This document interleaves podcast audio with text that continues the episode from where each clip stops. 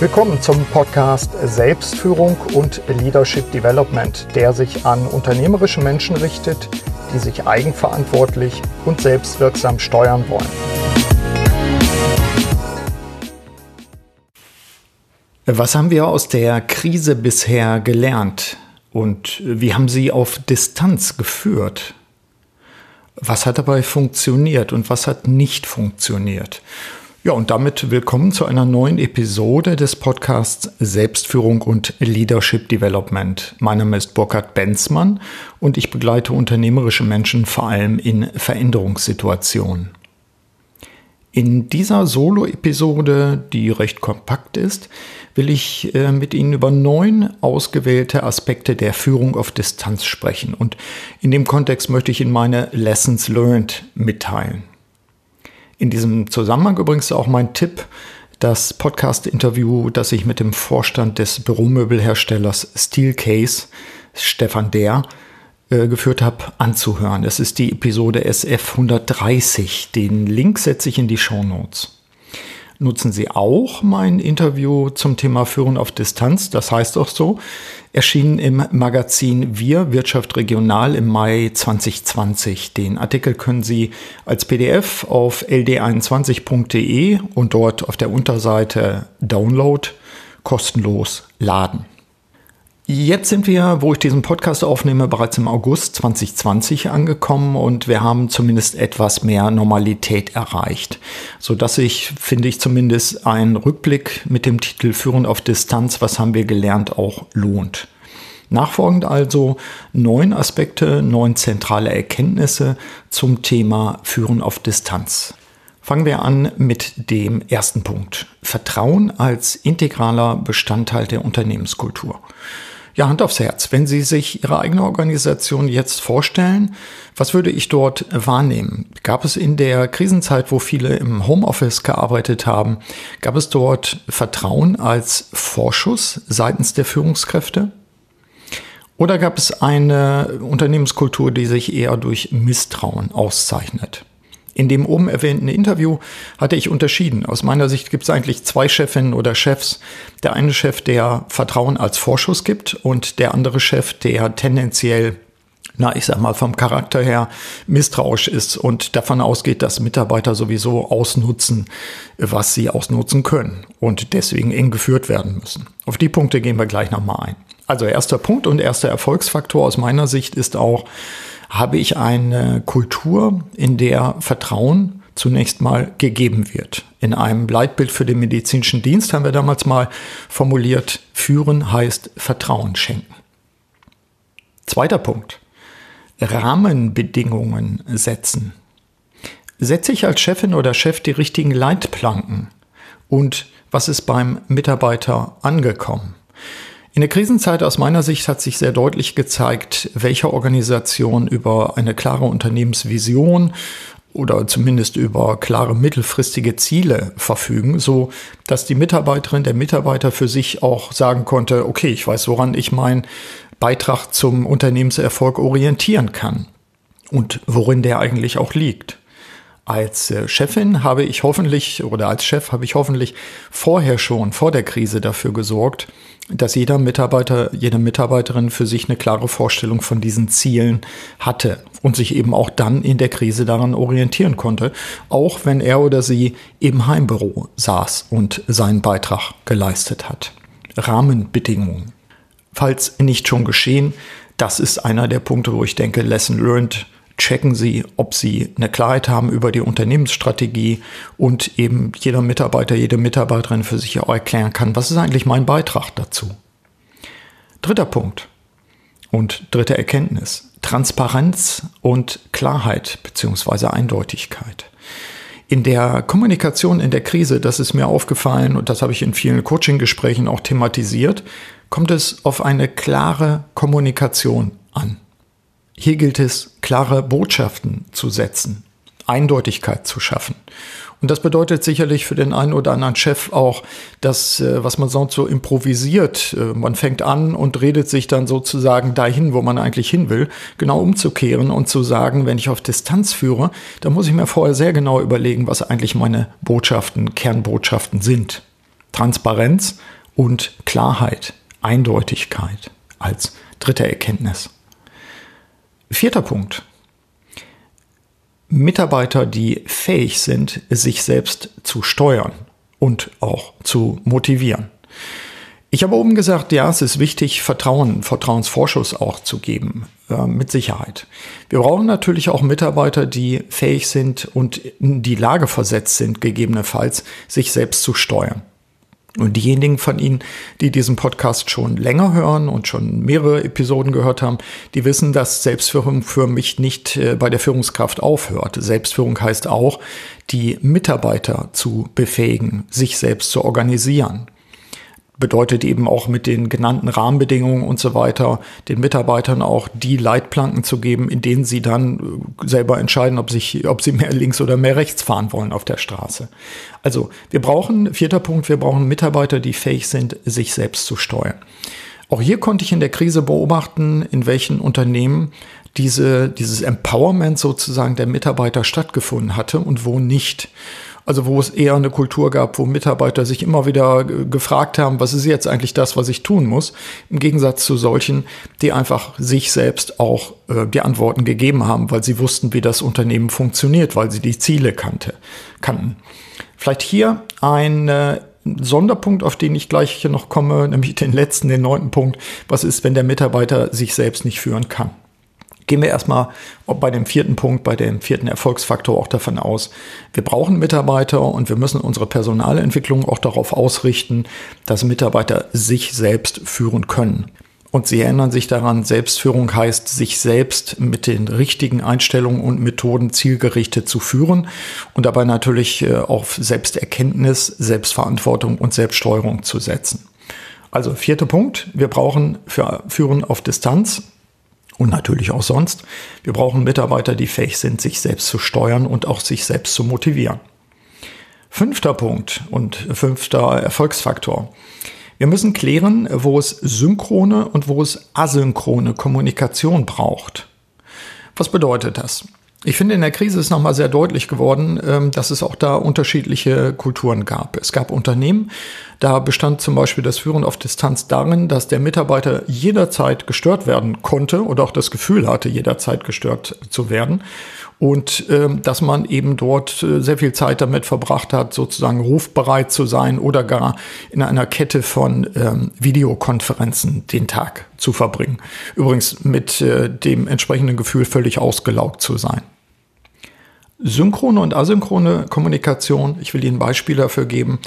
Synchrone Kommunikation wäre eben genau dies, nämlich per Telefon bereit zu sein, jederzeit per Messenger oder ähnlicher äh, Kommunikationswege gestört zu werden. Asynchrone Kommunikation heißt, ich kriege eine Nachricht und ich kann selber entscheiden, wann ich auf die Nachricht antworte oder sogar noch besser, wann ich die Nachricht abrufe.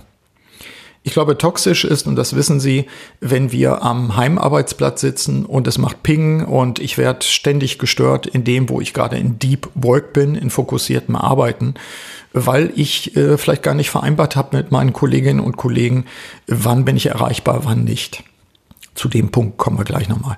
Aber entscheidender Punkt jetzt erstmal fünftens, synchrone und asynchrone Kommunikation bewusst zu unterscheiden und auch zu klären zwischen Ihnen und Ihren Mitarbeiterinnen und Mitarbeitern oder auch zwischen den Mitarbeitern, wann wollen wir synchron, wann wollen wir asynchron kommunizieren.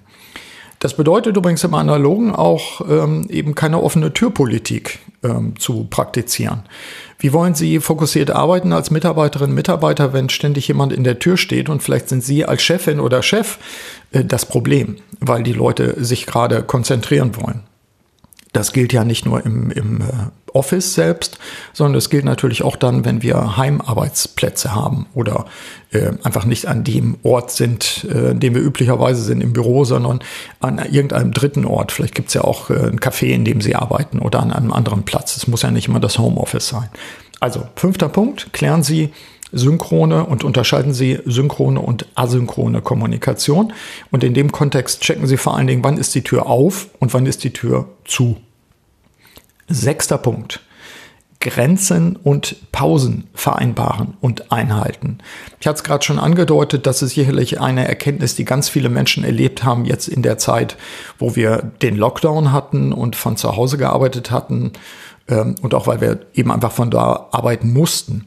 Was viele erlebt haben, ist wirklich so ein, so ein ausgepowert sein ich kenne eine Führungskraft, kommt mir gerade vor Augen, die berichtet immer, sie ist im Automobilkontext unterwegs, sie berichtet davon, dass sie eine Videokonferenz an die nächste gehängt hat und dann zum Teil sieben Stunden in Konferenzen war. Das ist nicht produktiv, das ist toxisch. Insofern ein ganz wichtiger Punkt, was wir aus der Krise lernen können, aus der Führung ähm, auf Distanz lernen können, ist, wir müssen lernen, uns selbst Grenzen zu setzen und wir müssen auch Grenzen innerhalb des Teams vereinbaren. Wann bin ich fokussiert bei der Arbeit im Sinne von Deep Work und wann bin ich erreichbar? Und zwar für gegebenenfalls direkte Kommunikation, also für den Austausch. Es kann ja sein, dass Sie sagen, ich möchte von 8 bis 10 ungestört arbeiten und vereinbaren das im Team. Und Sie haben dann von 10 bis 11 ein Slot, wo die Leute Sie erreichen können oder umgekehrt Sie die Leute erreichen können. Wichtiger Punkt, Grenzen setzen. In dem Kontext eben auch Pausen auch das äh, erlebt, die Leute haben völlig vergessen zu trinken und zu essen, weil sie die ganze Zeit busy waren. Das ist natürlich äh, für die Produktivität ein Killer an der Stelle. Also auch hier lernen, Pausen zu machen und vor allen Dingen auch Pausen im Team zu vereinbaren, um zu regenerieren. Gilt übrigens auch dafür, abends dann auch mal Feierabend zu machen und zu sagen, ab 18 Uhr bin ich jetzt auch nicht mehr erreichbar und nicht das Ganze wie verschwimmen zu lassen aus meiner Sicht eine große Gefahr, wenn es äh, um Führen auf Distanz geht. Irgendwann muss auch mal Schicht sein. Siebter Punkt. Nutzen Sie einfache Collaboration Tools, also Instrumente der Zusammenarbeit, um tatsächlich wirksam zu kooperieren. Es gibt, äh, ich glaube, das hat die Krisenzeit auch gezeigt, es gibt sicherlich mighty Tools, wie der Engländer so sagt, wo dann immer die Frage ist, hilft uns das wirklich? Also ich muss zu meiner Schande gestehen, dass ich auch äh, lieber mit Zoom arbeite als mit Teams, weil ich bei den Funktionalitäten immer froh bin, wenn ein Instrument etwas besonders gut kann, aber nicht unendlich viel irgendwie auch kann. Ähm, insofern war bei mir immer Zoom selbsterklärend. Äh, ich habe viel damit auch gearbeitet, jetzt äh, in meiner Hochschullehrertätigkeit und das war einfach und gut. Natürlich habe ich auch gelernt, mit anderen Instrumenten zusammenzuarbeiten. Ich habe viel auch mit Teams jetzt gerade wieder täglich äh, zu tun. Aber ich finde, was wir nutzen, und das sollten wir kritisch auch nochmal im Nachhinein überprüfen, sollte einfach und zugänglich sein. Und zwar für alle Beteiligten. Also siebter Punkt, einfache Instrumente benutzen, die eben tatsächlich unsere Produktivität fördern. Achter Punkt, Checklisten einsetzen. Ich weiß nicht, wer von Ihnen ähm, auch den Podcast gehört hat, äh, den ich mit Martin Ducek geführt habe zum Thema, was können wir eigentlich aus dem Cockpit auch lernen, was können wir aus der Luftfahrt auch lernen. Ein ganz wichtiger Punkt, ich packe den, den Link in die Show Notes dazu, zu diesem Podcast mit äh, Martin Ducek. Was wir dort lernen können, das können wir auch in der Krise einsetzen und darüber hinaus, nämlich Checklisten. Checklisten einsetzen, zum Beispiel für bestimmte standardisierte Prozesse. Nehmen wir mal an, Sie haben etwas wie eine Online-Konferenz oder ähnliches. Wenn Sie diese vorbereiten, wenn Sie sich selbst darauf vorbereiten, dann nehmen Sie doch bitte schön eine Checkliste, die Sie aus der Praxis selbst ableiten, die nicht allzu umfangreich ist, aber an denen Sie sich orientieren können. Checkliste können Sie auch etwas weiter interpretieren und sagen, jede, ähm, jedes Meeting, jedes digitale Meeting von mehr als zwei Leuten sollte eine klare Agenda auch haben, damit wir uns daran orientieren können. Wenn Sie ein kritisches Mitarbeitergespräch haben als Führung auf Distanz, sollte natürlich beiden auch da bekannt sein, was die eigentlichen Inhalte sind. Aber zurück zur eigentlichen Checkliste.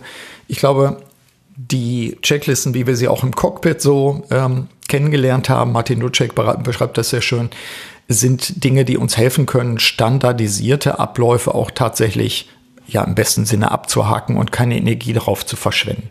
Überlegen Sie also, aus der Krisenerfahrung heraus, aber auch darüber hinaus, an welchen Stellen kann ich Checklisten einsetzen für mich selbst, für meine Prozesse, die mir auch helfen, auf Distanz mich führen zu lassen, wenn ich Mitarbeiterin, Mitarbeiter bin oder umgekehrt, wenn sie Führungskraft sind, die ihnen auch helfen, mit den Mitarbeiterinnen und Mitarbeitern Kontakt zu halten.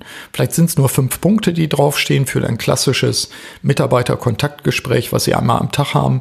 Vielleicht sind es auch mehr Sachen. Prüfen Sie es. Das als mein achter und vorletzter Punkt. Was haben wir eigentlich gelernt und was sind die Erkenntnisse vor allen Dingen aus der Krisenzeit und der Führung auf Distanz? Ich hatte vorhin schon angedeutet, es gibt auch einen Sonderpunkt nochmal. Was tun wir eigentlich, wenn der Mitarbeiter, die Mitarbeiterin vielleicht gar nicht in der Lage ist, sich selbst zu organisieren in dieser Krisenzeit? Ich sprach mit einem von mir sehr geschätzten Unternehmer, der mir gesagt hat, na, was er in der Krisenzeit erlebt hat, ist, dass die Leute sehr wohl produktiv waren, aber dass sie zum Teil gar nicht mehr abgeschaltet haben. Äh, bis hin dazu, dass das Ganze ein großer Brei wurde zwischen Arbeitszeit und freier Zeit. Oder, was auch kritisch war, das berichtete ja eine andere Mitarbeitergruppe, die, weil sie so komplett im Lockdown zu Hause war, die ganze Zeit dann nur noch Videospiele gespielt hat und dazwischen zwar ihre Arbeit erledigt hat, aber fast nur noch am Computer war. Ich glaube, Sie werden ähm, festgestellt haben, wenn Sie Führungskraft sind in dieser Krisenzeit, auf welche Mitarbeiter Sie in Zukunft vielleicht umso mehr achten müssen. Und vielleicht brauchen Sie auch so eine Art Selbst, ja, Audit-System, wo die Mitarbeiterinnen und Mitarbeiter bei Ihnen im Team jetzt auch mal sich selbst befragen könnten. Sie kennen ja meine drei typischen Prüffragen. Was ist gut gelaufen? Was muss verbessert werden? Und die dritte Frage, welche Ideen, Anregungen und Wünsche habe ich? Vielleicht sollten Sie in diesem Kontext diese Fragen oder ähnliche Fragen mal nutzen für, eine, für ein Audit innerhalb Ihres Teams. Was lernen wir daraus? Was sind die Punkte in Bezug auf Selbstorganisation vor allen Dingen? Was ist mir leicht gefallen? Also was ist gut gelaufen? Was muss ich unbedingt verbessern? Und wo brauche ich vielleicht sogar auch Unterstützung? Das ist nicht ganz unwichtig. Und das habe ich nicht nur von diesem äh, äh, Unternehmer gehört, sondern das habe ich auch von anderen gehört. Manchmal haben die Mitarbeiter tatsächlich Schwierigkeiten gehabt, sich selbst zu führen. Vielleicht, und das passt auch zu diesem neunten Punkt, ähm, vielleicht ist es auch eine Erkenntnis zu sagen, wir müssen das Thema Selbstführung bei uns in der Organisation viel systematischer angehen. Das ist ja mein, mein Alltagsjob sozusagen, Führungskräfte und dann natürlich auch Mitarbeiter zu anzuleiten, dieses Thema Selbstorganisation, Selbstführung auch für sich zu lernen. Denn das kann man lernen, die allermeisten können es lernen, das ist ja eine wichtige Erkenntnis daraus. Aber die Krise hat eben gezeigt, manche haben dort einen echten Nachholbedarf. Das als neunte Erkenntnis zum Thema Führen auf Distanz. Was haben wir gelernt? Vielleicht als Ergänzung an dieser Stelle noch, auch das kennen einige, die den Podcast häufiger schon gehört haben oder die mein Buch gelesen haben oder meine Bücher. Es gibt äh, mein Modell der Vierung und in dieser Vierung gibt es vier Fragen die, das ist auch wieder mein Tipp, ähm, Sie in Ihrer Führungsgruppe oder auch in Ihrem Team mal stellen sollten, jetzt wo es etwas ruhiger wird oder wo der, wo der Herbst vor der Tür steht und man sagen kann, so jetzt müssen wir auch schon mal in die Planung fürs nächste Jahr gehen. Die vier Fragen lauten, was wollen wir weitermachen? Was wollen wir anders machen? Was wollen wir neu machen? Und die vierte Frage, was wollen wir nicht mehr machen bzw. stoppen? Also was wollen wir weitermachen? Was wollen wir anders machen? Was wollen wir neu machen und was wollen wir nicht mehr machen? Schreiben Sie das auf dem Flipchart. Besser noch äh, vorher nehmen Sie eine Kladde und bitten Sie jeden Ihrer Teilnehmer an so einem kleinen Workshop das aufzuschreiben, vielleicht auch mal ein bisschen Zeit zu geben, im Alltag äh, zu beobachten, was sind meine Antworten auf die vier Fragen. Und dann laden Sie ein zu einem kleinen Teamworkshop, wo Sie diese äh, vier Aspekte auch tatsächlich mal gemeinsam diskutieren und dann auch in Ihren Führungsalltag beziehungsweise in Ihren Teamalltag einbauen. Systematische Reflexion unter dem Aspekt, was haben wir eigentlich aus der Krise gelernt? So, soweit diese immer noch kompakte Episode, Solo-Episode zum Thema Führen auf Distanz. Was haben wir gelernt? Ich habe Ihnen mal neun Anhaltspunkte gegeben, die aus meiner Sicht wichtig waren und die auch das widerspiegeln, was ich so in den von mir begleiteten Organisationen und bei den von mir gecoachten Führungskräften festgestellt habe. Ja, soweit meine Betrachtung. Nutzen Sie die Tipps und Anregungen auch aus dieser Episode, um Ihre Wirksamkeit zu steigern. Und in diesem Sinne wünsche ich Ihnen wie immer alles Gute, Ihr Burkhard Benzmann.